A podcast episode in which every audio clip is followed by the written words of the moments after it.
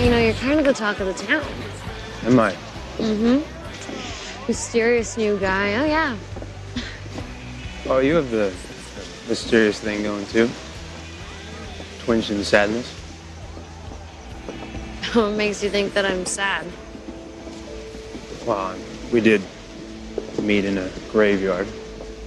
Right. Well, no, technically we met in the men's room.